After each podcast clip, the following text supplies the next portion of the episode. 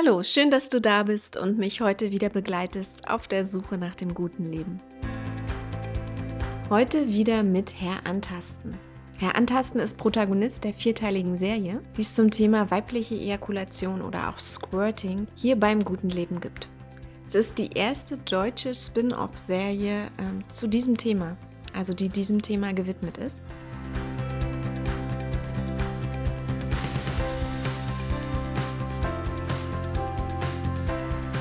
Du erfährst in dieser Episode, was der G-Punkt ist, der A-Punkt, der P-Punkt bzw. der uretrale Punkt, wie du den uretralen Punkt massieren kannst, was der Unterschied ist zwischen achtsamer und absichtsloser Berührung, was es mit dem in die Blase ejakulieren auf sich hat, ob jede Frau squirten kann, woher du weißt, ob es eigentlich Squirtflüssigkeit oder Urin ist, äh, was der Unterschied zwischen weiblicher Ejakulation und Squirting ist, ob eine Ejakulation immer gleichbedeutend mit Orgasmus ist.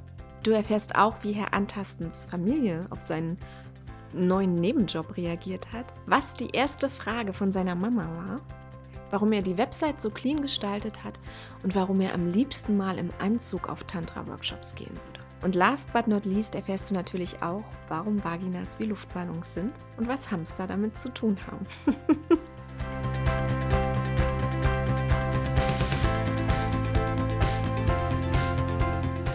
Das heute ist Teil 2 des Gesprächs mit Herr Antasten und insgesamt Teil 3 zum Thema Squirting. Herr Antasten ist angehender Lehrer und Sexological Body Worker. Er gibt seit sehr vielen Jahren unter diesem Pseudonym Workshops in Berlin und er erlebt dabei eben hautnah mit, wie sehr sich das Leben und die Persönlichkeit von ganz vielen Frauen verändert, wenn sie ja die Fähigkeit des Squirtens erlangen. Wenn du mehr darüber wissen möchtest, lohnt es sich auf jeden Fall in Teil 1 auch nochmal reinzuhören. Dort lernst du Herr Antasten äh, viel, viel näher noch kennen, viel genauer kennen. Denn wir starten heute genau da rein, wo wir beim letzten Mal aufgehört haben.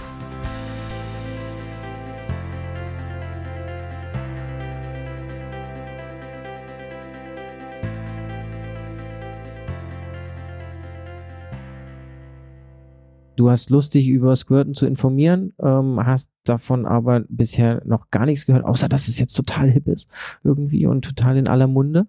Ähm, willst dich erstmal informieren. Dann kommst du zu mir und kommst zu einem Gruppenabend, der sich Schnupperworkshop nennt.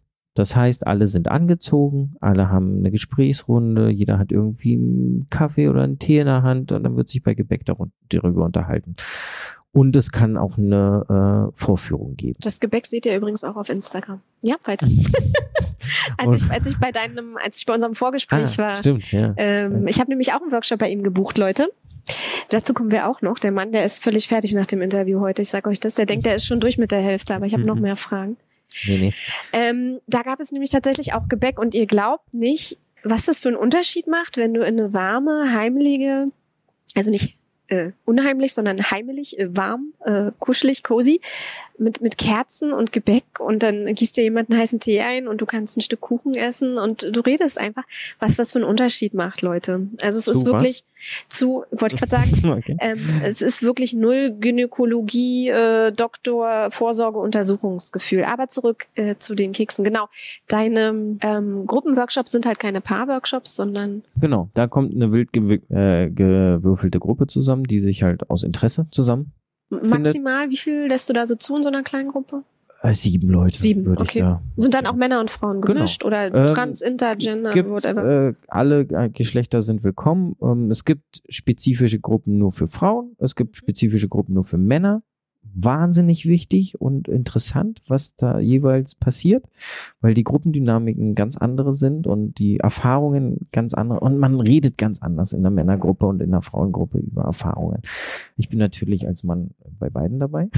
Und gibst du vorher einen äh, theoretischen Input oder ist es eine, wie so eine Diskussion? Das ist immer, ist immer mit einem theoretischen Input. Ähm, was die einzelnen Punkte, äh, Lustpunkte der Frau werden vorgestellt und dann wird eben auch vorgeführt, wie eine Frau berührt werden kann. Wo wird es vorgeführt? Beim Schnupperworkshop ist es äh, meine Partnerin, so, die ist mit dabei. Dann führe ich die einzelnen Griffe an meiner Partnerin vor. Wie lange dauert so ein Schnupperworkshop, Gruppenschnupperworkshop? Zweieinhalb Stunden. Das, okay. be das bewegt sich alles äh, zwischen zwei, zwischen zwei und dreieinhalb Stunden. Okay. Das heißt, wir haben einmal das Format des Gruppenschnupper-Workshops, der ist dann nochmal getrennt nach ähm, nur für Männer oder Nur für Männer, Frauen oder Frauen, gemischt, genau. genau. Da kriegt man eine Live-Performance, eine Live-Vorführung. Genau. Was kostet es denn jetzt aber, wenn ich da hinkommen möchte? Kostet 30 Euro. 30 Euro. für pro Person ist das ja dann. Mhm. Und ähm, dann gibt's noch einen, ähm, einen Einsteiger-Workshop. Der unterscheidet sich darin, dass einfach selber jeder Workshop-Teilnehmer auch nochmal die Skene-Drüse, das ist nämlich die Drüse, aus der das Sekret zur weiblichen Ejakulation kommt. Und dann hat man die Möglichkeit, an meiner Partnerin die Skene-Drüse zu tasten. Das sind dann aber äh, 60 Euro pro Person. Und da darf man aber, Und- oder Mann oder Frau, also ich auch als Frau, ich, ich kann dann live an ihr experimentieren. den Griff, der, den ich letztendlich dafür benutze, ähm, die weibliche Ejakulation auszulösen, den kannst du ausprobieren. Das ist dieses Und- und klassische Melken, was du immer sagst. Genau. Ne? Ich, ich nenne das Melken, weil das ist tatsächlich ähm, so eine, ja, mechanisch wie Melken. Frauen, die in der Runde zusammenkommen, ähm, können dann auch bei sich selbst die weibliche Ejakulation auslösen ähm, oder eben bei meiner Partnerin. Darf ich da kurz mal intervenieren? Weil darüber habe ich nämlich nachgedacht. Gerade dieser Melkengriff, ich wüsste nicht, wie, wie man das, äh, das ist ja, das geht ja gar nicht. Wie soll das gehen? Ist das, du? verwendest du andere, also wenn jetzt zum Beispiel eine Frau zu dir kommt, was ja auch eine Möglichkeit ist, hast du vorhin eingangs schon im Interview beschrieben, dass eben auch Frauen alleine zu dir kommen und Mhm. sagen wollen, hilf mir, bring es mir bei, dass ich es selber kann bei mir. Mhm. Gerade dieser Melkengriff, ähm, zeigst du ihnen dann andere Griffe oder weil, also ich finde, das ist irgendwie, Es ist alles eine Übungssache. Es ist alles, ähm, du hast deine Handgriffe von der Pike auf gelernt, die du zur Masturbation benutzt, momentan. Das ist das Bequemste für dich und das äh, geht am besten. Ähm, es ist eine Umge um Umlernen, ein Umlernprozess. Ja. Also es ist schon möglich, sich selbst zum Skirten zu bringen. Ja, Also ich das, dachte dann ähm, einfach, dass man dann andere Techniken benutzt. Oder zum Beispiel diesen, ähm, was Erika auch empfohlen hat, diesen, wie heißt dieser komische. Vibrator? Ja, oder diese Komm, dieser Komm her Move, der Komm her Move, über den wir sprechen, ist der Zeigefinger und der Ringfinger, richtig? Oder Ringfinger und ähm, Mittelfinger. Genau, die man so einführt mit der, mit der Fingerbeere, wie ich jetzt gelernt, habe, Mhm. nach oben zum, zum Bauchraum Mhm. hin und dann diese Winkbewegung macht. Genau. Aber die so in so einem schnellen Staccato, das ist ja irre. Ja, das finde ich auch nicht praktikabel. Ähm, aber das kann total praktikabel sein, wenn man alleine ist. Da muss man rausfinden. Auch da muss man sich Zeit für nehmen und ähm, sich bewusst auf die Reise begeben und einfach neue Sachen auszuprobieren. Hast du Erfahrung eigentlich mit diesem, den Erika empfohlen hat, diesem Fun Factory, diesem, wie heißt der Shutter, irgendwas Vibrator? Warte mal, Pulsator 2 Stronic, hat sie gesagt. Der ist ja super zum Squirten. Habe ich nicht, habe ich keine Erfahrung. Hast du da leider. ein Problem eigentlich mit, wenn es so Tools gibt, die das, Nein, gar nicht. Gar nicht. weil das ersetzt der dann irgendwie so dich, oder? Nein, ähm, ersetzt es nicht, weil der, ähm, weil dieser Vibrator eben nicht so einfühlsam ist, wie, wie man es vielleicht gerne hätte. So, und Hände einfach nochmal eine andere, ein ganz anderes Werkzeug sind. Genau, du hast eine andere Energie, eine andere Wärme. Du hast äh, ganz viele Emotionen, die auch transportiert werden, so gerade, finde ich. Und auch dieses ganze ähm, Vagina-Mapping und deinen Körper selber erfahren und dir deiner selbst bewusst werden. Und ähm, diese psychologische Komponente fällt halt mit dem Pulsator komplett weg. Ne? Das wäre dann rein Mhm. mechanisch einfach. Genau. Okay. Als das erste Mal, dass ich diese Männergruppe ange, äh, angeboten habe, ähm, das war für mich auch so ein wahnsinniges Aha-Erlebnis einfach, äh, weil da eine, Ju eine Jungsgruppe kommt da zusammen, die kennen sich überhaupt nicht ähm, und meine Partnerin ist da und dann wird vorgeführt, ähm, wie man tatsächlich eine Frau, also nicht tatsächlich, sondern weil es gibt immer tausend Wege, aber wie, wie ein Weg ist, eine Frau zu stimulieren und wie wie leicht es ist, eigentlich die Frau in Erregung zu ver versetzen. Ähm, und dann stehen da fünf Jungs, in der einen Hand das Bier, in der anderen Hand ähm, äh, einen Handschuh an, so, und denken, okay, oder sagen, okay, krass, so leicht, so wenig muss ich eigentlich machen. Ähm, ich muss die Frau nur tatsächlich, oder ich muss nur die Hand auflegen in bestimmten Regionen und die Frau dreht voll am Rad und, und wenn sie empfindsam ist an dieser Stelle äh, für die Berührung, ähm, dann reicht das schon voll aus mitunter. Und äh, das in so einer gemütlichen Herrentagsrunde äh, bei den Jungs im Gesicht zu erkennen, das war schon echt schön. Und da habe ich mir gedacht, so, ey, das muss ich jetzt öfter machen. Herrenrunden und Frauenrunden. Die Herrenrunde hast du bis jetzt einmal angeboten erst, ne? Genau. Zum, zum Herrentag, Herrentag war das so ein Letzt, Special. Genau. Und das war ja auch, da hat ja ein Bekannter von mir teilgenommen, der dann äh, zu mir sagte, Dana, den Typen, den musst du kennenlernen, mit dem musst du reden. Das, ist, das ist dein Mann, ja. genau. Ähm, ja, also der war sehr, sehr begeistert davon. Die letzte Option oder die zwei letzten Optionen sind dann eben Paar-Workshops, wo du mit deinem Partner oder mit deiner Partnerin zu mir kommen kannst und äh, ich dann eben beide anlerne, wie das geht. Das heißt, ich zeige dem gebenden Paar, äh, Part also dem gebenden Teil, ähm, wie die Bewegungen auszuführen sind und ich zeige aber auch ähm, der weiblichen Partnerin, wie sich die Ejakulation anfühlen kann und, und worauf sie achten muss mit ähm, Körperbewegungen und wie sie das durch die Atmung noch verstärken kann, die Empfindung. Wie reagieren so die? Also jetzt zum Beispiel, also die Partner, die, die sozusagen die Gebenden, ob jetzt Mann oder Frau, wenn äh, du dann der Freundin also, weil, also vielleicht beschreiben wir da auch mal kurz das Setting. Ne? Du baust dann so ein, so ein großes, wie so ein Doppelbett, so eine Couch auf in der Mitte mhm. des Raumes. Es ist genau. auch wieder warm, meistens sind Kerzen an. Ja.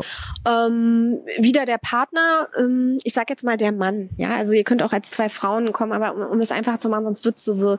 Also äh, der der Freund und du, ihr sitzt beide komplett bekleidet vor der untenrum entkleideten Partnerin falls es erst das ähm, also ich bin schon mittendrin. Ja, also, genau, also dass genau. es Vorgespräche und Kekse gibt hatte ich ja vorhin schon hatte ich ja vorhin schon ja. ausführlich erwähnt. Also da gibt's natürlich ne ihr kommt nicht rein und ausziehen das ist klar. Ihr sitzt dann also beide bekleidet vor ihr ähm, sie liegt bequem da, sie muss obenrum, kann sie auch ein Shirt oder ein Pullover tragen, sie muss sich nicht komplett entkleiden, sowieso genau. muss nie irgendwas. Genau. Ähm, du hast Und auf jeden Fall Mann, Handschuhe. Äh, ihr eigener Partner muss auch nicht angezogen mhm. sein. Wenn okay. sie sich wohler fühlt und wenn sie bei, äh, natürlich auch der Partner muss sich wohlfühlen, äh, hatte ich jetzt letztens die äh, Situation, ähm, dass der Partner das Shirt ausziehen soll.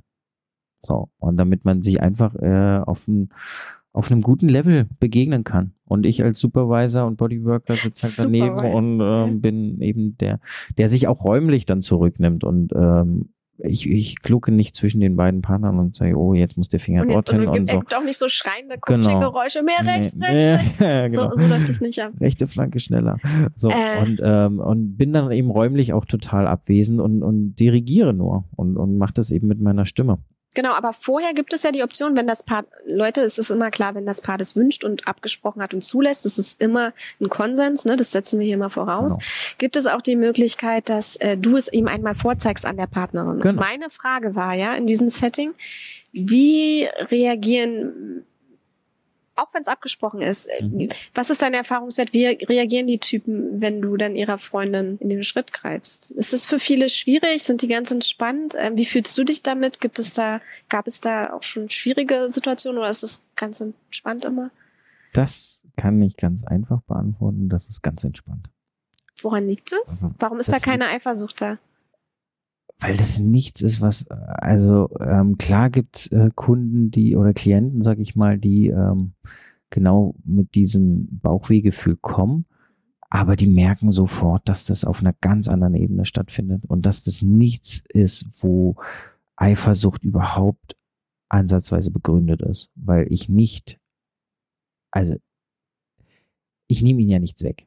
Ich, naja, so. es, ist, es ist Ego, aber, ne? Es ist das Ego, Doch, du nimmst klar, ihn, doch, ein, eine Sache nimmst du ihn vielleicht Film, weg. Mitbringt, ja. Weißt du, also ähm, der Bekannte von mir hat zum Beispiel gesagt, dass es nicht so einfach ist fürs Ego, ähm, zu sehen, wenn du seine Freundin oder seine Frau in, ich, ich, Leute, es geht nicht darum, schneller ist besser, ne? Also, das meine ich nicht, aber theoretisch kannst du ja die Freundin zu Demonstrationszwecken in zwei, drei Minuten zum Squirten oder zehn Minuten zum Squirten bringen, äh, weil du willst ja die Schritte verkürzen, damit er mehr Zeit hat, das zu lernen. Mhm. So.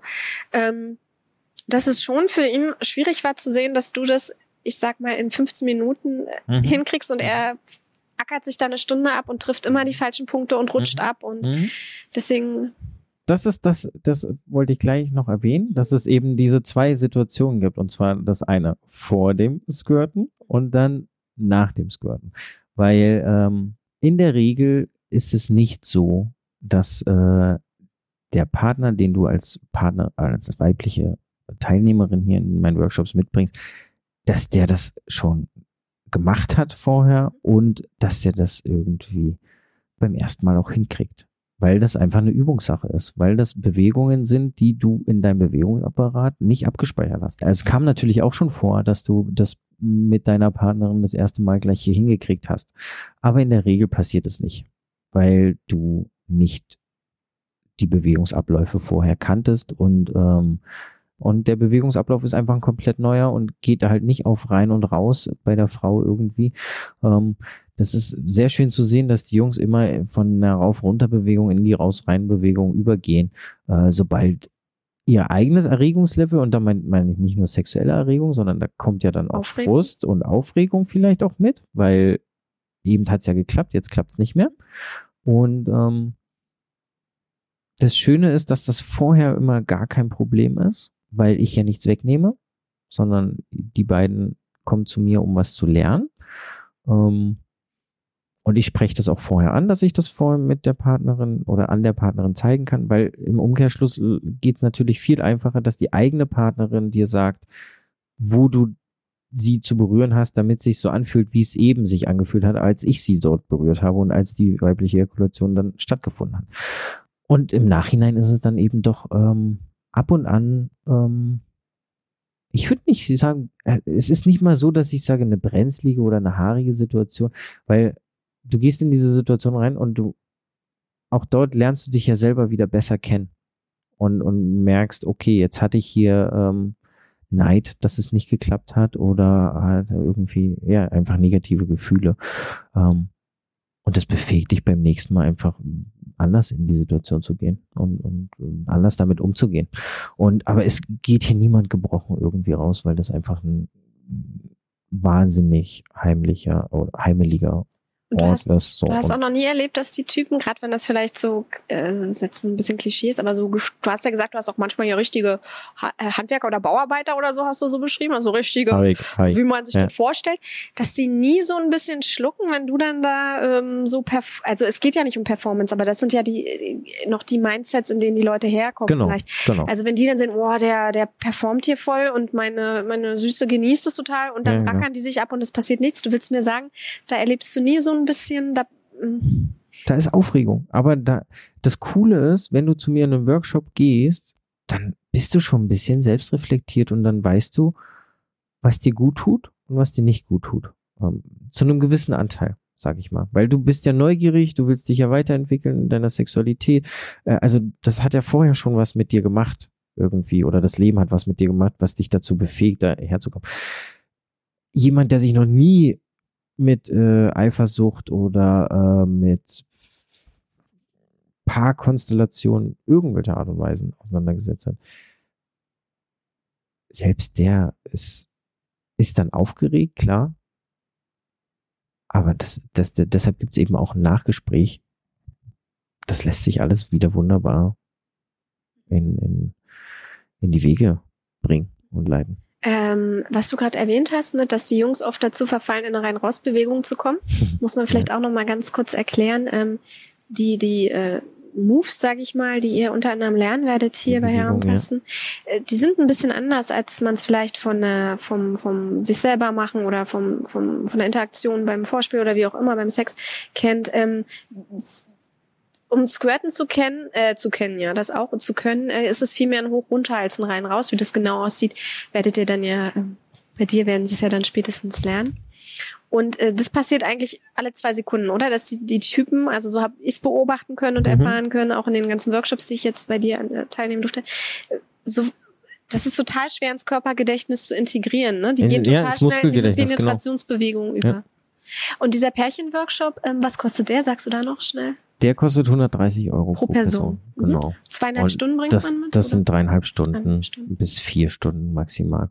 Und ähm, da geht's wirklich äh, darum, das für euch beide angenehm zu machen. So, und dass jeder mit einem größtmöglichen Lerneffekt äh, daraus geht oder Lernerfolg. Warum insistierst du da immer bei den Paaren so, dass sie danach unbedingt miteinander reden, dass sie an dem Abend noch miteinander sprechen sollen und nicht zum Beispiel auseinandergehen oder irgendwas unternehmen sollen einzeln. Das war dir ja ganz, ganz wichtig, habe ich erlebt. Mhm. Weil jeder Einzelne in diesem Workshop sich wahnsinnig verletzlich gibt oder auf eine Ebene kommt, wo, wo er, ja, wo er sich verletzlich zeigt oder wo, wo er, du kommst ja hierher und hast ein Defizit in deiner eigenen Wahrnehmung. So, du willst irgendwas lernen. Und das allein schon irgendwie zu zeigen und so, ey, hier, ich bin eben nicht der größte Macker und ich kann das nicht irgendwie in 20 Sekunden bei meiner Partnerin, sondern ich komme hierher, um das mit dir zu lernen. Das eröffnet eine Riesenflanke für, für äh, unachtsame Menschen, die einfach auf Schaden aus sind. So, oder Möglichkeit, da irgendwen zu schaden. Und genauso kommst du eben aber auch als Mädchen hierher oder als Frau viel mehr Mädchen bitte unbedingt streichen in dem Kontext. Als Frau kommst du halt hier auch her und, und willst eben genauso was lernen. Und da bist du in einem wahnsinnig achtsamen Raum unterwegs mit deinem Partner. Und da passieren einfach unheimlich viele Sachen und ähm, die werden dir vielleicht auch gleich direkt gar nicht bewusst, sondern passieren erst mit einer, mit einer, mit einer Verzögerung von einer halben Stunde oder einer Stunde. Und ähm, es ist einfach ein sehr intimer Moment, der Berührung oder über diese Berührung einfach Emotionen auslösen kann, die gar nicht jetzt unbedingt mit dem Partner zu tun haben, sondern einfach von dir innen kommen, ähm, wo dein Partner nur die, der Auslöser war über die Berührung. Und dann liegst du auf einmal da und, und, und flänzt halt und äh, oder weinst und weißt nicht, woher es kommt und wohin es geht. Und ähm, wichtig ist dann eben dem Partner auch danach zu vermitteln, so, ey, das war jetzt eben das, die Situation, das hat's mit mir gemacht, Punkt. Da kommt ganz häufig die Frage, ähm, hm, wir haben es vorhin schon so ein bisschen versucht anzudeuten, ich formuliere es nochmal so, die Frage, die ich auch aus der Community gestellt bekommen habe, es ist ja nur Sekret aus einer Drüse, das man abgesondert hat. Das ist der physiologische Vorgang. Warum ist das mental so ein krasser Prozess und warum ist es so transformierend? Warum verändert sich mein Leben, wenn ich squirten kann? Also, das ist jetzt sehr plakativ mit Absicht. Ja, ja. ist sehr plakativ, aber das ist auch ganz einfach, weil jedes Mal sich dein Leben verändert, sobald du irgendwas lernst. Und äh, weil du das einfach anwendest und weil du ja selbstbewusster, wenn du Sachen beherrschst ähm, und Sachen ähm, hervorrufen kannst und weißt, wie sie funktionieren, gehst du einfach selbstbewusster durch die Welt. Also ich, ich glaube, das ist ein richtig relevanter Punkt meine Intuition sagt mir, das kann nicht alles sein, weil da passiert irgendwie mental so viel mehr. Und letztendlich ist es aber nur Flüssigkeit, die du verlierst. Also da ja, ist aber der, dieser ganze achtsame Weg, der über diese einführende Massage dorthin leitet, äh, mitunter diese Berührungen, die ich gebe, die haben mitunter Frauen vorher noch nie in der Art und Weise im Intimbereich erlebt. So eine Achtsamkeit und so eine Konzentration bei der Sache, weil es immer nur um raus rein und, und, und schnell rubbeln. Äh, die Frau ist ja eigentlich beim, beim, beim Geschlechtsverkehr den, den, also sagen wir mal einfach von, von dieser Porno-Gesellschaft, pornogeprägten Gesellschaft ist die Frau eigentlich für den Geschlechtsverkehr egal. So, weil es geht nur darum, dass der Mann irgendwie ejakuliert. Und äh, das macht ja was. Das, klar kannst du jetzt sagen, okay, nee, ich gucke eh keine Pornos und das macht nichts mit mir aber trotzdem hast du ja mit Individuen zu tun, die so sozialisiert oder geprägt sind. Und ähm, es verändert einfach was mit der eigenen Wahrnehmung oder, oder den eigenen Blick auf Sexualität und auf den eigenen Körper. Und neulich hatte ich ein Seminar mit einer oder einen Workshop äh, mit einer, die meinte, ey, äh, was mir gerade richtig bewusst war oder geworden ist in, in diesen letzten dreieinhalb Stunden, dass ich nie wieder von einem Mann berührt werden will, der nicht so achtsam ist, wie du das gerade gemacht hast. Das hat mich einfach auch schlucken lassen, weil natürlich, äh, das ist eigentlich, es ist eine völlig lapidare Feststellung. Natürlich lasse ich niemanden ran, der nicht achtsam mit mir ist. Aber das wirklich ins Bewusstsein sich zu rufen und zu sagen, ey, niemand fässt mich mehr so an. Unachtsam. Das ist nochmal ein anderer Schnack. 34. 34. Äh, nee, ich glaube, das ist nicht so lapidar. Also es klingt lapidar. Genau, es klingt lapidar. Weil, äh, weil, weil ähm, Achtsamkeit jetzt so in aller Munde ist und weil wir alle glauben zu wissen, was achtsam ist.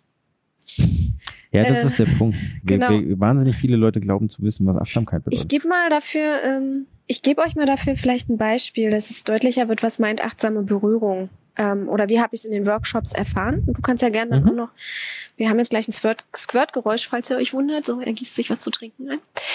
Ähm, also, was, was kann achtsame Berührung sein? Ich gebe mal ein Beispiel erstmal, ähm, was ich ganz eindrücklich fand bei Erika. Wir sind wieder bei dem Workshop, den ihr gemeinsam gemacht habt. Jetzt am 9.12.2017 war der, der Gruppenworkshop, über den wir vorhin gesprochen haben.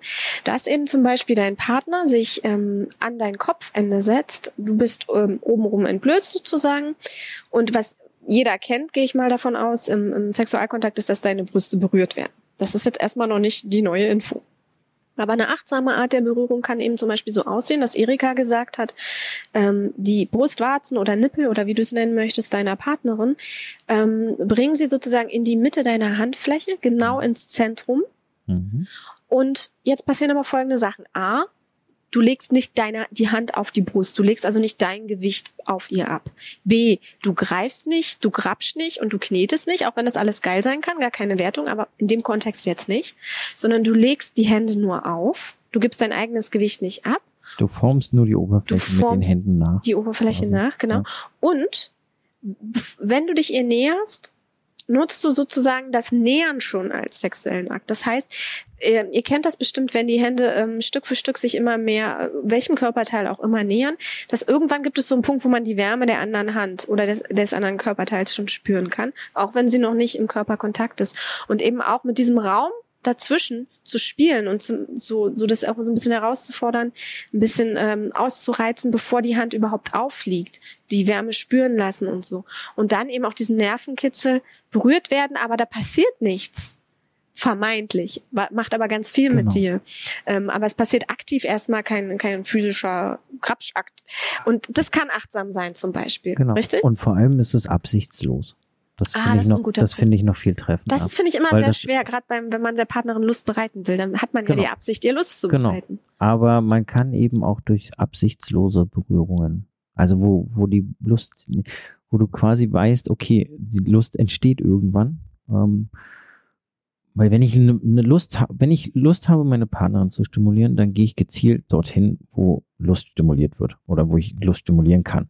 Ähm, ich kann aber genauso irgendwo anders hingehen und erstmal über fünf, sechs andere Berührungen ganz langsam an einer ganz anderen Stelle anfangen, äh, Lust zu empfachen. Aber dann ist ja die Absicht trotzdem Lust, ne? Die Absicht ist Lust, aber der Weg ist ein ganz anderer und ein viel längerer. Mhm. Und das ist, und das ist, dieses Lust wahrnehmen ist so, ähm, wenn ich gezielt irgendwo hingehe, okay, er will mich jetzt stimulieren. Und dann aber festzustellen, okay, er geht gar nicht dorthin, wo ich stimuliert werden kann und wo ich schnell Lust empfinde, sondern er geht ganz woanders hin. Und eine Minute später kommt dann so ein langsames Kribbeln aus dieser Region, wo du gar nicht mit rechnest, weil du noch nie da stimuliert wurdest, um Lust zu empfangen.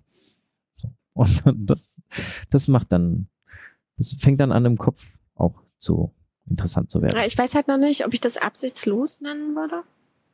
Aber ich weiß, hm, Absichtslos sind auf jeden Fall diese, diese Halteberührungen, die einfach nur da liegen, äh, die Hände, die eben nicht mit dem eigenen Gewicht noch, äh, oder du stützt dich ab auf den Brüsten. Nee, du hast die ganz leicht aufliegen und hast die Knospen der Brust ähm, in dem Handteller. Und, und genauso entfernst du dich eben auch ganz langsam wieder. Und ähm, wenn ihr dabei miteinander sprecht, äh, wenn ihr das ausprobiert, ähm, es ist ganz schwierig, dann im, den Moment abzufassen oder zu lokalisieren ähm, oder zu terminisieren. Wann ist die Hand tatsächlich weg von der Brust? Genau, du meinst, nachdem sie eine Weile genau, schon sanft genau, auflag genau. und dann löst er sich ganz sanft genau. und achtsam und aufmerksam. Wir waren ja gerade ja, bei Achtsamkeit. Ja. Wenn es wirklich achtsam ablief, ja. kannst du als Frau oder auch wahrscheinlich als Mann, weiß ich nicht, ähm, ganz schwer sagen, ist die Hand schon weg. Daran weißt du zum Beispiel, kannst du so ein bisschen testen, war das jetzt achtsam, was wir gemacht haben. Ähm, aber es ist natürlich auch kein, keine goldene Regel. Nee. Also, das war jetzt ein Beispiel genau, zur Achtsamkeit. Genau. Ich würde gerne noch ein anderes Beispiel, was wieder in den Squirting-Kontext uns mehr bringt, äh, bringen zu was ich auch interessant fand äh, zu ähm, achtsamer Berührung. Weißt du, wie das war, als du, als du diese Vorführung, die Demonstration bei dem Workshop mit deiner Partnerin gemacht hast? Dieses dich einsaugen lassen versus ich gehe da jetzt rein. Das ist, finde ich, noch ein super schönes Beispiel für die mhm. Menschen, die sich noch nie damit beschäftigt haben. Kannst du erzählen, was ich meine? Ähm, ja, ich denke, du meinst äh, die Situation, wo es darum geht, dass der Finger, ähm, den man ja zur weiblichen Ejakulation dann tatsächlich in der Vagina braucht, äh, wie man den Finger langsam einführt in die äh, Vagina. Und das ist ganz interessant, weil natürlich kann man den Finger einfach reinstecken, äh, vorher womöglich noch anlecken und damit es ein bisschen flutscht. So, man kann aber auch sich wahnsinnig viel Gleitgel an den Finger machen, also wirklich viel Gleitgel, weil man da in die Schleimhäute der Frau eindringt. Und man kann das tatsächlich mit, ja, auch mit der Atmung der Frau kombinieren. Beim Einatmen spannt sie halt den Beckenboden an komplett und macht, ähm, als wenn sie beim Urin lassen den Strahl unterbrechen lassen würde, spannt alles an und beim Ausatmen schlagartig alles äh, zu entspannen. Und dann diesen Moment des Ausatmens dafür zu nutzen, eben den Finger so ganz leicht doch wieder noch ein Stück rein zu, äh, reinzuschieben, ist wahnsinnig interessant, weil man merkt eigentlich, durch dieses Anspannen und Entspannen ist es eher so ein Aufsaugen. Und das, die Qualität, glaube ich, musst du mal als Frau sagen, der Penetration ist einfach eine ganz andere. Als wenn das jetzt so unabhängig von Atem einfach reingeschoben wird oder ob du im Atemrhythmus merkst, wie langsam diese Fingerspitze ähm, in deine Vagina. Mhm. Ich würde sogar das Wort, was du benutzt hast, mit äh, langsam beim Ausatmen reinglei äh, reinschieben, würde ich sogar streichen, weil das hat ja dann immer noch so diese, dieses Bild im Kopf der Leute, dass du das aktiv reinschiebst. Was ich aber erlebt ja, genau. habe bei der genau. Vorführung, die mhm. du gemacht hast, war, dass dein Finger wirklich auflag und du hast dich wie so einsaugen lassen durch den Unterdruck. Und da meinte Erika ja auch, wenn das nicht funktioniert, heißt es halt, die Frau ist noch nicht bereit. Ganz genau, einfach. Genau. Und dann dringen wir da auch nicht vor. Genau. Und äh, das wäre so ein genau. schönes Beispiel zur Achtsamkeit. Genau. Du kannst eben genau mit deiner Fingerspitze fühlen, ist die Vagina geöffnet und will die mich reinlassen oder ist sie nicht. Und ähm, das kannst du eben nur fühlen, indem du ganz langsam die Fingerspitze bewegst. Ähm, da war ja auch dieser, dieser Luftballon-Vergleich von euch, ne? Dass eine Vagina mhm. eigentlich kein offenes Rohr ist. Nee, genau. Ja, den fand ich auch super. Klingt, nat klingt, natürlich total, ähm, als wenn man das irgendwelchen Kindern erklärt, aber ich finde es total wichtig, sich das vor Augen zu führen. Ähm, dass die Vagina eben kein Rohr ist, durch das man jederzeit irgendwie einen Hamster laufen lassen kann, so, sondern es ist eine verschlossene Röhre, wo die beiden Seiten der Vagina aneinander gepresst liegen, wie in einem luftleeren Luftba äh, Luftballon. Da liegen auch die Seiten alle aneinander. Und erst mit der Erregung formt sich diese Röhre. So. Genau, das heißt nicht, Leute, dass ihr reinpusten sollt, ne? Das nee, ist nur eine Analogie. Nee, dieser Luftballon-Vergleich genau. äh, hört beim Reinpusten. Ähm, ja, du hast ja vorhin auch schon so ein bisschen äh, äh, gesagt, ach, wir waren noch gar nicht bei der Anatomie. Wir haben ja noch den G-Punkt, ne? den haben wir noch gar nicht so wirklich erwähnt. Wir haben noch ganz viele Punkte, aber wollen wir, wir ganz konzentrieren kurz da uns, glaube ich, auf den G-Punkt. Reintauchen oder wollen wir da eine Pause machen, anderen mal? Wie, wie fit bist du noch? Können wir gerne machen. Ja? Können wir gerne machen. Ja. Okay, G-Punkt. Also, was ich gelernt habe, ich werfe das so ein und du äh, füllst dann die Lücken, ja. Mhm. Was ich gelernt habe, ist, dass der G-Punkt aus Kopf, Bauch und A-Punkt besteht, was ich total strange fand. A-Punkt hatte ich tatsächlich noch nie gehört. Ähm, und du hast sogar gesagt, es gibt einen P-Punkt. Das hat mich dann gleich noch mehr verwirrt. Leute, übrigens, die Abbildung dazu wird, werdet ihr auch auf Instagram finden. Da hat er eine wunderschöne Skizze gemalt. Oder Erika hat sie gemalt. Kannst du uns erzählen, was diese ganzen Punkte sind und äh, wo man die so circa findet, falls man sich noch nicht traut, zu dir zu kommen? Und die ertasten will? Ähm, also ich, dazu muss ich gleich mal sagen, ich habe ja mit Erika oder Erika hatte die Idee, dass wir diesen Workshop zusammen machen und ja. ich fand die ganz wunderbar, ja. weil ich hatte Lust, äh, mich auch nochmal von einer anderen Quelle einfach informieren zu lassen, was äh, die weibliche Anatomie angeht. Ähm, ich habe auch viel darüber gelesen und gehört und äh, mich informiert, aber ähm, es ist auch gut, nochmal eine Tantrikerin dazu zu hören. Und ähm, das mit dem Köpfchen und Bäuchlein und Schwänzchen, das kann ich so auch nicht. Ähm, beschreibt aber einfach nur die Lage der einzelnen Punkte zueinander. Den mhm. U-Punkt, den Uretralpunkt. Das ist die ähm, Ureter, das, ist äh genau die Harnröhre und ähm, der Ausgang um die Harnröhre ist im, von der Empfindlichkeit oder von der Empfindsamkeit her ähnlich wie die Eichel des Mannes weil das vom Gewebe her auch äh, sehr ähnlich ist. Und ähm, ich grätsch immer zwischendurch rein, mhm. damit die Leute, die haben, weißt du, es gibt ja auch Menschen, die es noch nie gesehen haben und mhm. die Abbildung und gar kein, für die ist das sonst mhm. böhmische Dörfer. Das ist der Punkt, also äh, quasi unter unter deinem ähm, Kitzler oder der Klitorisspitze oder wie du es nennen möchtest, ähm, liegt ja so mehr innen so zwischen mhm. innen und außen sozusagen zwischen deine Harnröhre. Genau. Und die erkennst du an so einem kleinen Punkt. Ja. So mitten im Gewebe, so genau. einen kleinen mini schwarzen Punkt. Das ist so ziemlich genau in der Mitte zwischen Vagina-Eingang den man ja ganz gut erkennt in der Regel, und der Kitzlerspitze. Und dieser Punkt, wo ja vermeintlich erstmal nur in Anführungsstrichen Urin rauskommt, der ist erogen. Der ist quasi so ero Der kann so erogen sein wie die Eiche. Ja. Genau. Und es gibt auch Frauen wie deine Partnerin, die mögen da aber exakt nicht Genau, berührt genau. werden. Es gibt auch Männer, die nicht an der Eiche berührt werden wollen. Ähm, das ist je nachdem, wie empfindsam. Und das kann auch sein, dass es erstmal nicht empfindsam ist und dann später im Verlauf. Deshalb sage ich auch ruhig mal hinfühlen, wenn es unangenehm ist. Und in eurem Workshop Und mit Erika habt ihr eher dagegen geklopft, gedrückt, gehalten? Was war denn das? War so halten, ne? Oder? So rein. Mm, Eigentlich einfach nur den Finger drauflegen, genau. Zeigefinger Man kann auch drauflegen. ganz viel, also wichtig ist an dieser Stelle unbedingt Gleitgel zu benutzen, weil du da auf den Schleimhäuten bist.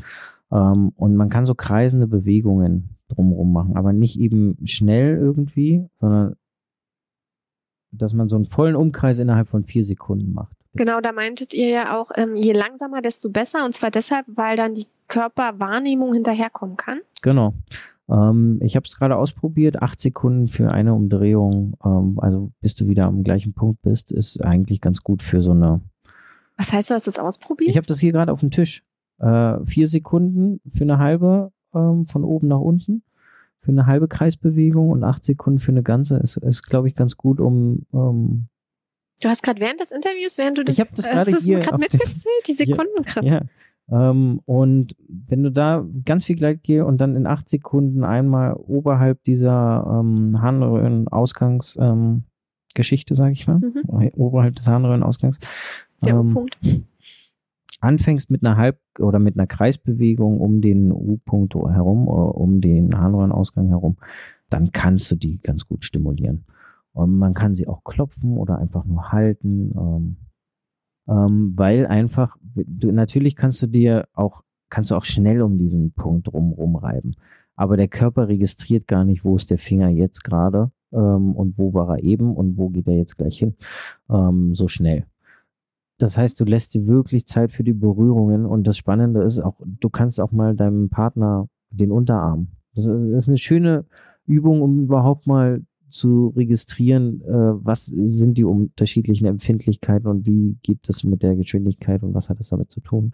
Ähm, einfach den Partner, den Unterarm vom Partner nehmen und dann mal ganz schnell drüber reiben, einfach innerhalb von zwei Sekunden von Unterarm, äh, von Handgelenk bis Ellenbogen und dann mal wirklich über 16 oder 32 Sekunden ähm, wirklich sich mal Zeit zu nehmen und darüber zu streichen. Und dann merkt man, wie an den einzelnen Härchen äh, unterschiedliche Empfindungen auf einmal entstehen. Und das kitzelt überall gar nicht gleichmäßig äh, doll, sondern es ist total unterschiedlich.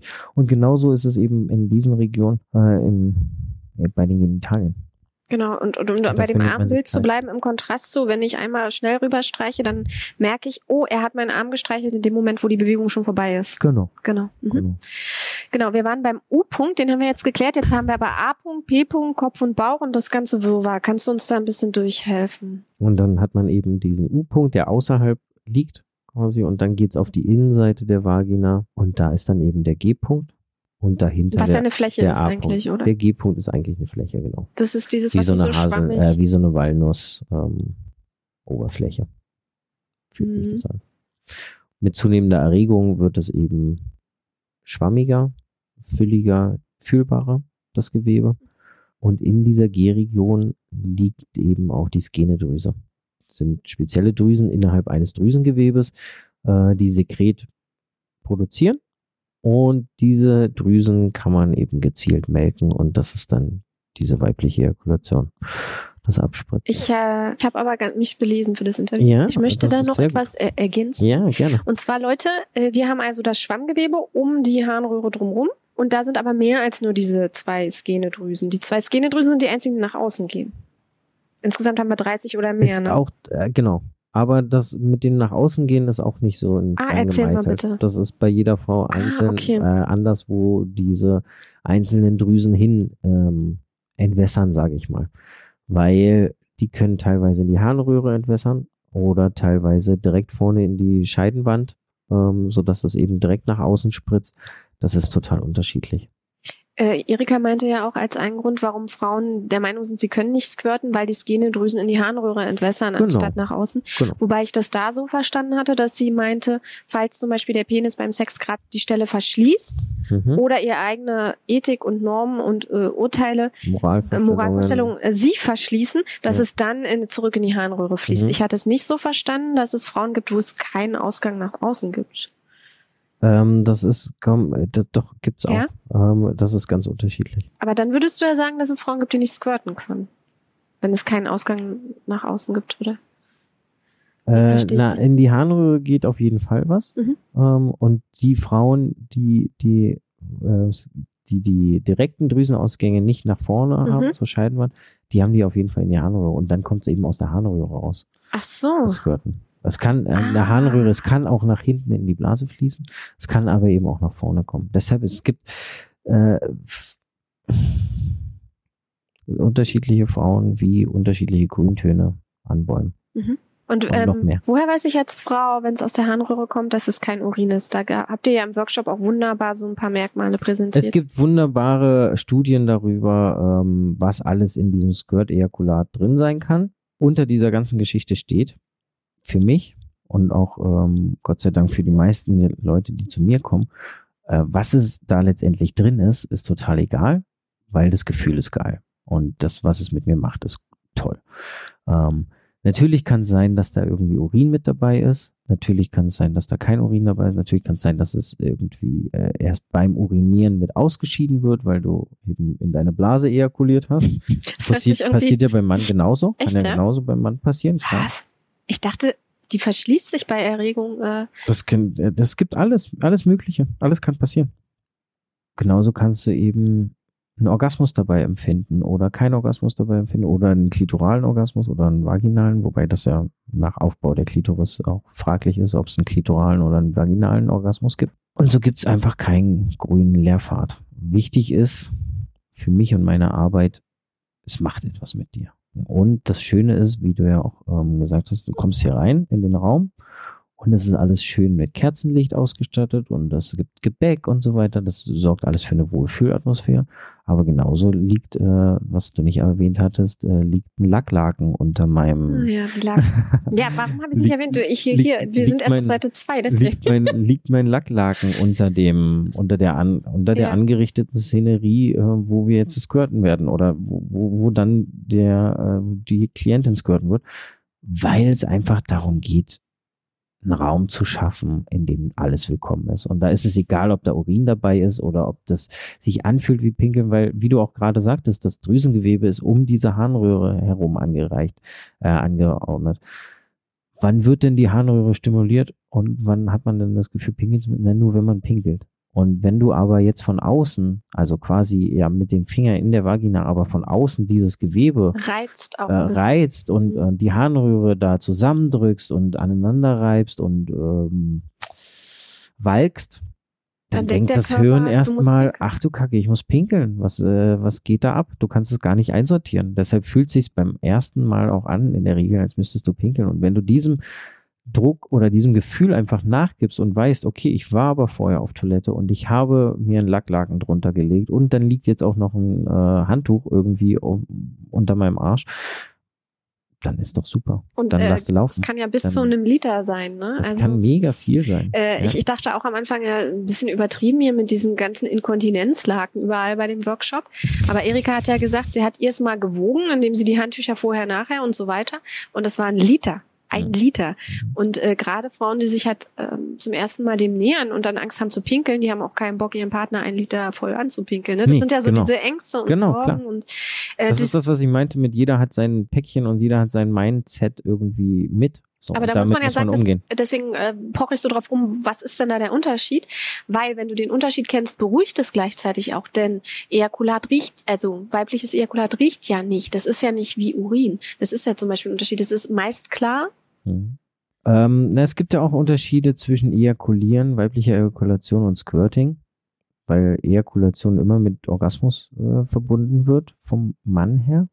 Ähm, und äh, genauso gut kannst du aber eben auch abspritzen ohne Orgasmus. Du würdest sagen, So. Squirting ist das Wort für ohne Orgasmus und Ja. Ejakul Ah, das ich, Würde ich aber Squirting ist eigentlich, für mich war Squirting immer nur in Anführungsstrichen das englische Wort. Hm. Und weibliche Ejakulation war für mich alles umfassend. Also es kann mit und Mhm. ohne Orgasmus Mhm. sein. Äh. Ach so, also wenn du von Squirten sprichst, das hätten wir vielleicht vorher auch noch mal klären sollen, dann meinst du äh, das Abspritzen ohne Orgasmus. Mhm. Und weibliche Ejakulation ist dann eben mit Orgasmus. Und dann gibt es eben unterschiedliche Zusammensetzungen äh, und Konsistenzen bei den Flüssigkeiten. Das Prinzipiell eine ist ist- eben dann mehr genau. flüssig und äh, ganz klar. Das andere ist mehr milchig und eher dickflüssig Ja, weil da dann oder riecht unterschiedlich. bei der Vaginalsekret dann durch die, noch dabei ist einfach. ne? Genau. Weil das äh, eben wie so ein, wie ein Prostatagewebe beim Mann ähm, wird eben auch Scheidenflüssigkeit und Sekret dort mitproduziert und das kommt eben bei der Ejakulation dann mit raus. Genau. Prinzipiell ist Aber es aber trotzdem so, dass es nicht so riecht wie Urin und auch nicht irgendwie unhygienisch ist. ja. Das muss man schon, finde ich, auch sagen und wissen. Dass Ja, äh, aber als Frau, dass es nicht Urin unbedingt sein muss. Genau, nicht unbedingt sein muss, weil genauso gut wie wir das jetzt sagen, bauen wir eben in die andere Richtung genau eine Mauer auf, wenn es eben dann doch nach Urin riecht, weil ihr das jetzt beim ersten Mal gemacht habt miteinander irgendwie, äh, dann, ach du Kack, jetzt ist es Urin, es war gar nicht Squirten. Ist äh, genauso Quatsch, also genauso falsch, sage ich mal, weil es geht darum, diesem, dieser Sache und diesem Gefühl einen Raum zu geben, und einfach willkommen zu sein mit dem, was man mitbringt und was, was man ist und was da eben bei rauskommt. Weil klar, wir haben, wir sind vorher auf Toilette gegangen und wir haben dieses Lager untergelegt und trotzdem kann eben irgendwie Urin dabei sein beim ersten Mal.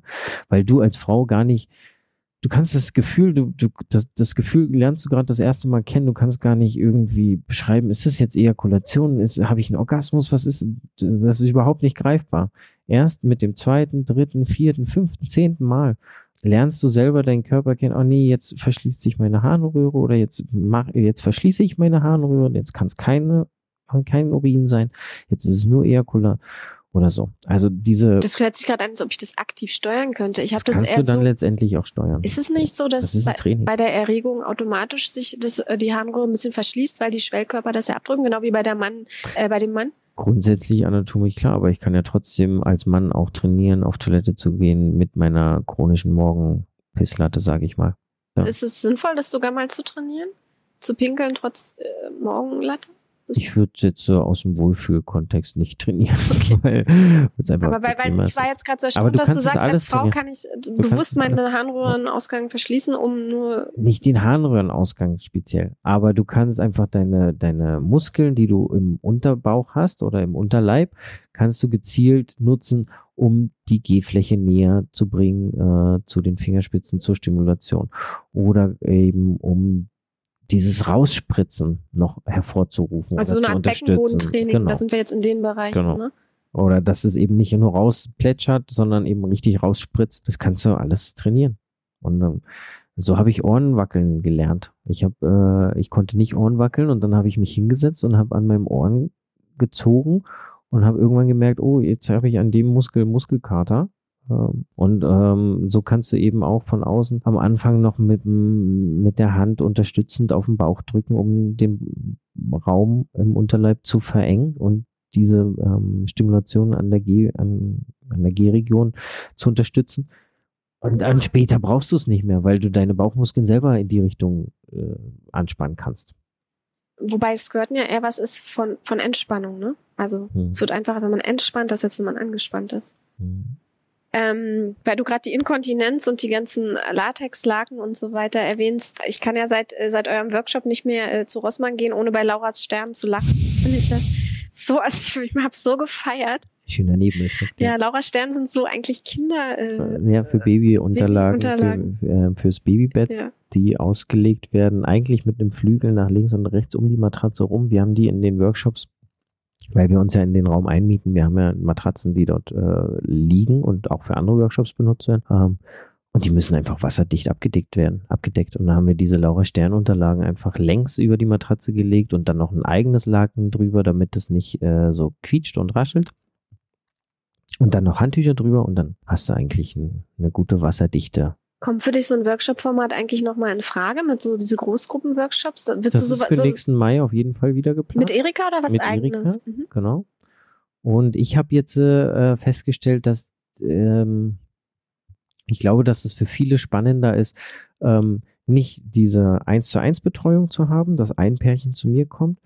Ähm, und das ist auch nicht wirklich für viele interessant, ähm, mit 20 Paaren zusammen in einen Raum zu kommen, sondern ich habe jetzt einen ähm, Workshop entwickelt, wo man mit drei Paaren bei mir ist. Das heißt, sechs Leute sind da, ähm, haben einen guten Betreuungsschlüssel, sind, man hat was von diesem gruppendynamischen Prozess, weil man lernt ja auch ganz viel voneinander, wie eben vorhin schon angedeutet, allein durch Atmung und Stimme und Bewegung. Ähm, das kann man sich abgucken, aber man hat eben auch unterschiedliche Erfahrungen und, äh, und Wünsche und Sehnsüchte.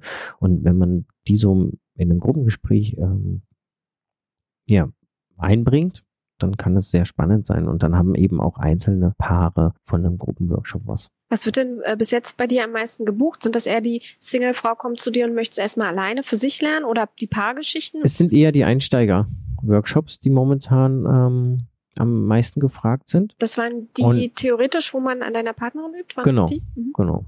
Ich glaube, das hat gar nichts damit zu tun, oh geil, wir können endlich an einer, an einer Frau rumgrabbeln, ähm, sondern das ist einfach, äh, ich, ich merke da einfach wahnsinnig ehrliches Interesse. Und ähm, wir sind dabei, das zu reduzieren, dieses Workshop-Angebot, weil wir das eigentlich spannender finden, wenn die Partner oder wenn Jungs und Mädels äh, sich eben selber Partnerinnen und Partner mitbringen, weil der Lerneffekt für die nochmal viel größer ist. Aber wenn du einmal diese Drüse getastet hast bei einer Frau und bewusst weißt, okay, das ist diese Drüse und jetzt fühlt sie sich so an und in fünf Minuten fühlt sie sich so an, dann findest du die auch bei jeder anderen Frau. Ich würde vermuten, dass die meisten das buchen, weil das schon eine extrem große Hemmschwelle ist, die viele überschreiten müssen, wirklich zu buchen, A, vor anderen oder mhm. B, mit meinem Partner nackt vor einem Fremden, den mhm. ich noch mhm. nicht kenne. Mhm. Deswegen würde ich sagen, tasten die meisten sich über so einen Workshop, wo sie mhm. schön alles anlassen können, erstmal so vorfühlen, was ist das für ein Typ, der Coach da,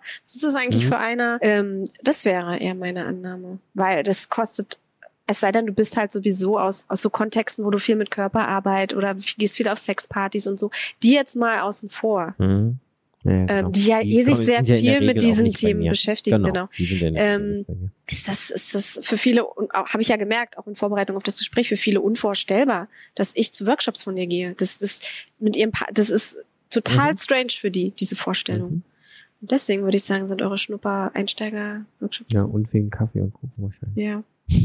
Eine Sache noch abschließend und dann ähm, lassen wir es erstmal für heute. Wir sehen uns ja dann nochmal wieder um mit deiner Partnerin. Also eine Sache würde ich auf jeden Fall noch kurz mit ins Boot holen und zwar hast du vorhin gesagt, da sind wir dann wieder ganz am Anfang und da schließt sich so ein bisschen der Kreis mit dieser, dass du dich eben gar nicht als Prostituierter wahrnimmst, aber dass du eigentlich genau. theoretisch so wahrgenommen wirst. Und da hast ich werde auch ganz praktisch so wahrgenommen. Also von, von der deutschen Rechtsprechung, sage ich genau. mal, so wahrgenommen wirst. Genau.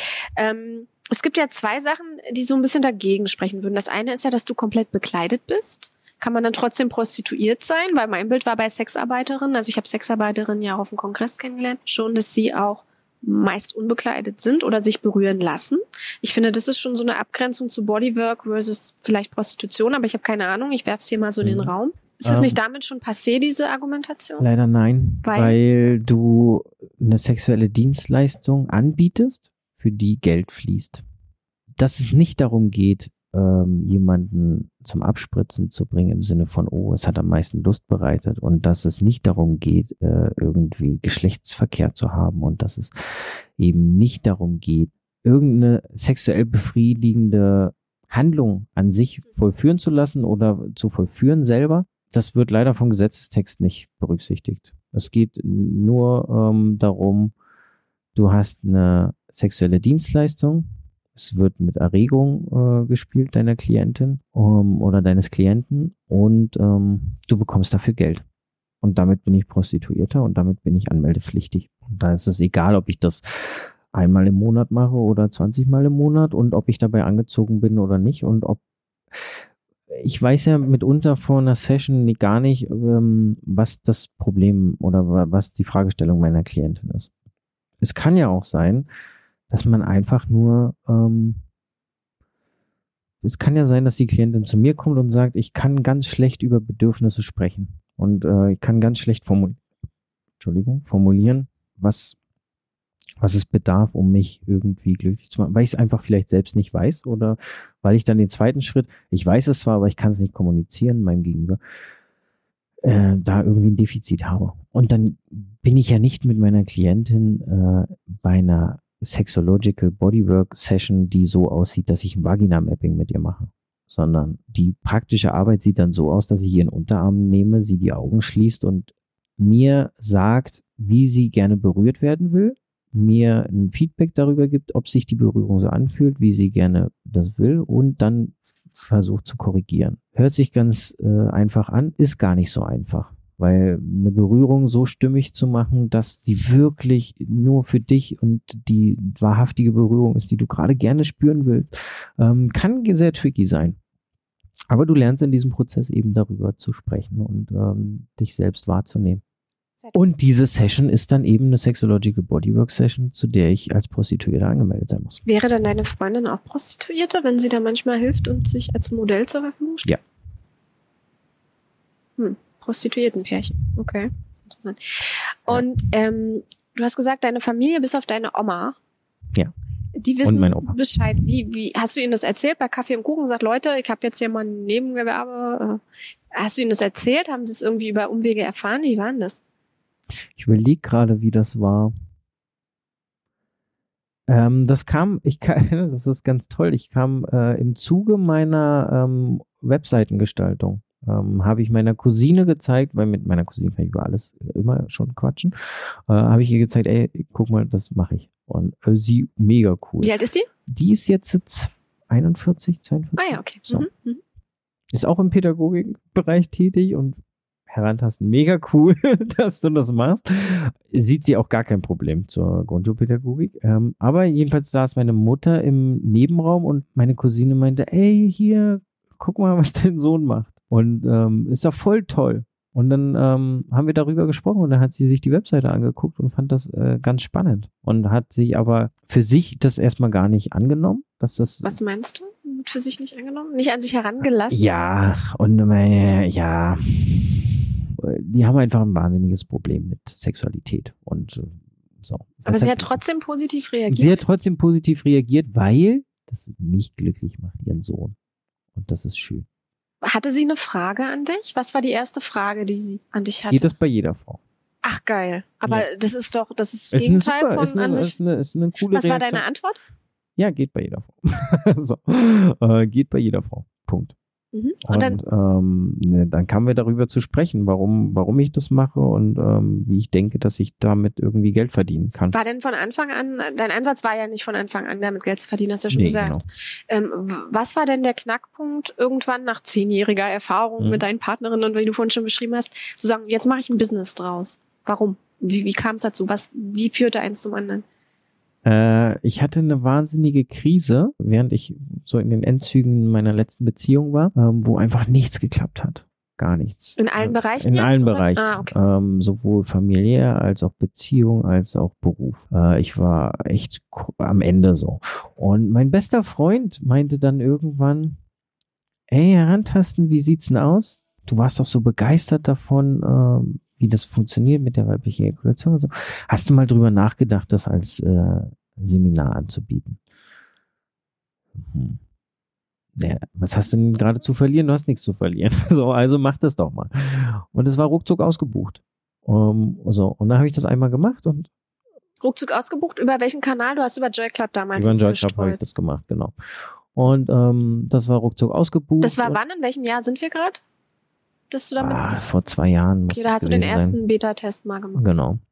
Und ich fand das mega cool und das war ein super Gefühl und es gab mal wieder, es gab ein Gefühl von Bestätigung so natürlich und ähm, das heißt, du selber wärst gar nicht auf die Idee gekommen, da Ich wäre gar nicht auf die Idee gekommen okay. erstmal. So dann verging ein bisschen Zeit und, und mein bester Freund so, ey, aber es lief doch so gut, was ist denn jetzt? Und wann hast du denn jetzt, wie viele Workshops? Ja, ich hatte gar keinen zwischendurch. Ja, warum nicht? Ja, weil ich einfach den Arsch nicht hochgekriegt habe und das wieder äh, so in die Wege zu leiten.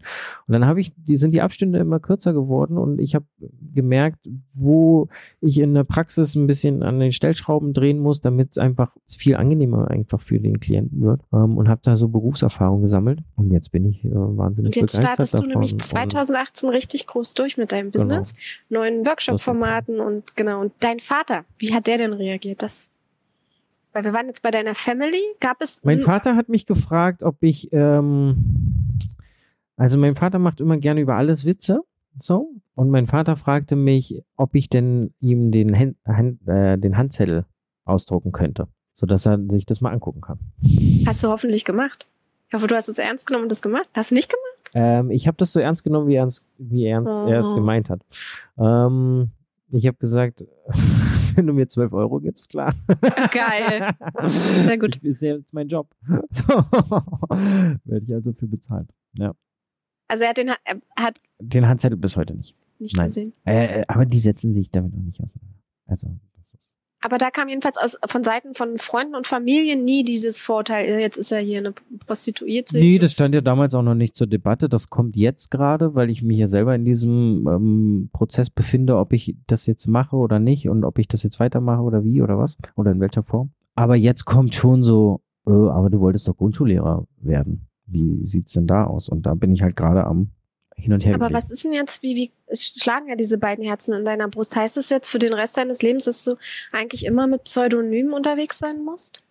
Ja, das ist eine Frage, die ähm, werde ich in der nächsten Zeit hoffentlich Für dich klären. Ja.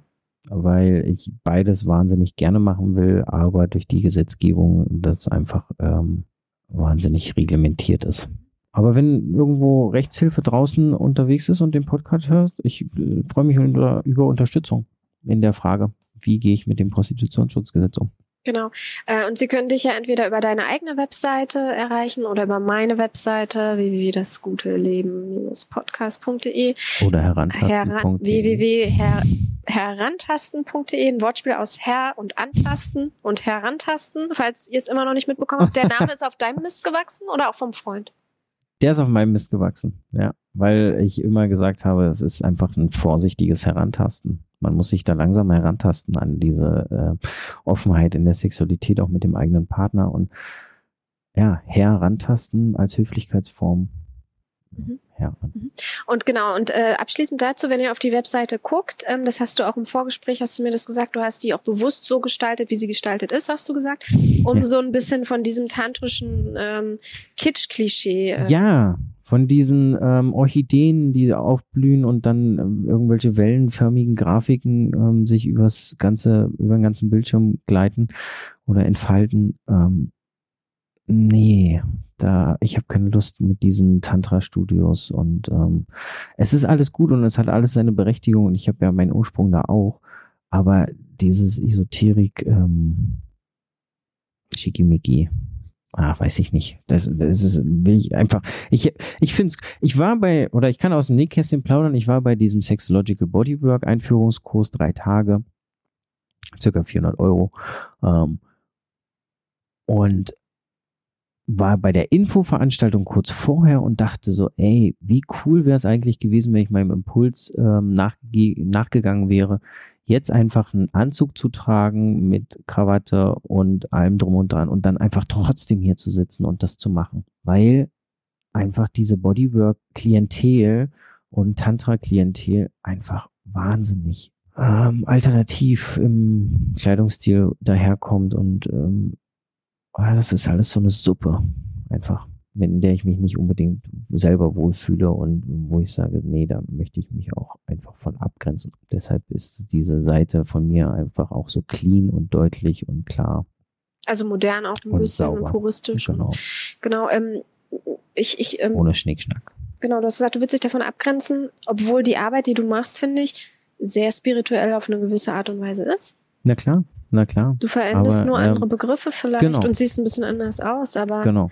ähm, weil ich merke in Gesprächen jedes Mal, wenn es um Esoterik geht oder ähm, um, um Energien und so weiter, klar, das fließt alles und das findet alles statt, aber die Leute springen ab im Kopf bei dem Thema. Und ich will Leuten, die neugierig auf die Konsequenzen sind, die solche Sachen mit sich bringen, die will ich an die Stange oder an der Stange halten und die will ich dazu oder da, dabei begleiten, diesen Prozess zu gehen und, seh, und nicht sehen, dass die an irgendwelchen Begrifflichkeiten dann stolpern und äh, liegen bleiben und keinen Bock drauf haben. weil das Gefühl, was dadurch entsteht durch diese weibliche Ejakulation und überhaupt diese achtsamen Berührungen, wie wir sie gerade schon beschrieben haben, ähm, das ist unabhängig von langen Haaren und Esoterik-Gequatsche. Das war ein wunderschönes Schlusswort.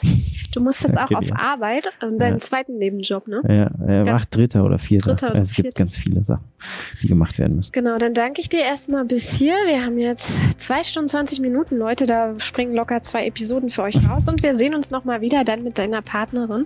Voll gerne. Und dann targetieren wir nochmal Eifersucht und euch als Paar und Kommunikation mhm. auch zwischenmenschlich und so weiter. Dann. Das wird nochmal spannend. Vielen, vielen Dank, Herr Rand. Sehr gerne. Danke dir, Dana. Das war's.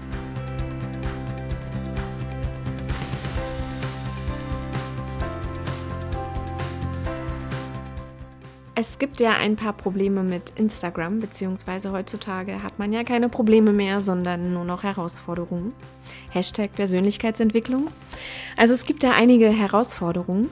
Dieses, dieser Gummi unter, dieser anatomische Silikon-Gummi-Unterleib einer, einer, einer Darstellung einer weiblichen Vulva und Vagina, die so direkt neben dem Kuchen auf dem Tisch lag. Also wir haben quasi mit einem Finger da drin rumgepult und der Herr, Herr Antasten hat mir wunderbar ähm, Anatomieunterricht daran gegeben und gleichzeitig gab es äh, links von mir halt diesen leckeren Kuchen und den Kaffee. Und von dieser Szene habe ich Fotos gemacht, die ich auch für das Cover beider Episoden verwendet habe. Und die Originalfotos zum Beispiel findest du nur auf der Webseite. Aufgrund dieser Community Guidelines kann ich eben bestimmte Sachen auf Instagram oder Facebook nicht posten. Das heißt, wenn du das Original-Cover sehen möchtest oder wenn du keinen Instagram-Account hast und trotzdem dir die Videos von dem Workshop anschauen möchtest, also die kurzen Snaps, ne, sind immer nur ganz kurze Takes, dann kannst du auch vorbeischauen bei www.dasguteleben-podcast.de. Du findest da natürlich keine Gesichter von den Teilnehmern und Teilnehmerinnen, sondern das sind eher so Stillleben und kurze Eindrücke von der Szenerie, von den Laken, von den Tools, den Handschuhen und dem Kuchen, den es gab. Aber ich glaube, es könnte trotzdem ganz interessant für dich sein, um so eine Stimmung, so eine Atmosphäre, so ein Gefühl dafür zu bekommen.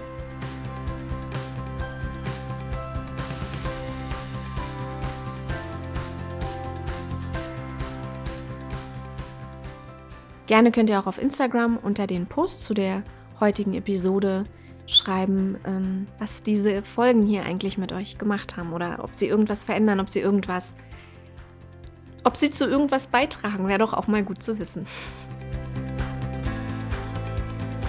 Ansonsten, was bleibt noch zu sagen? Das, was alle Podcaster im Moment sagen in ihren Shows.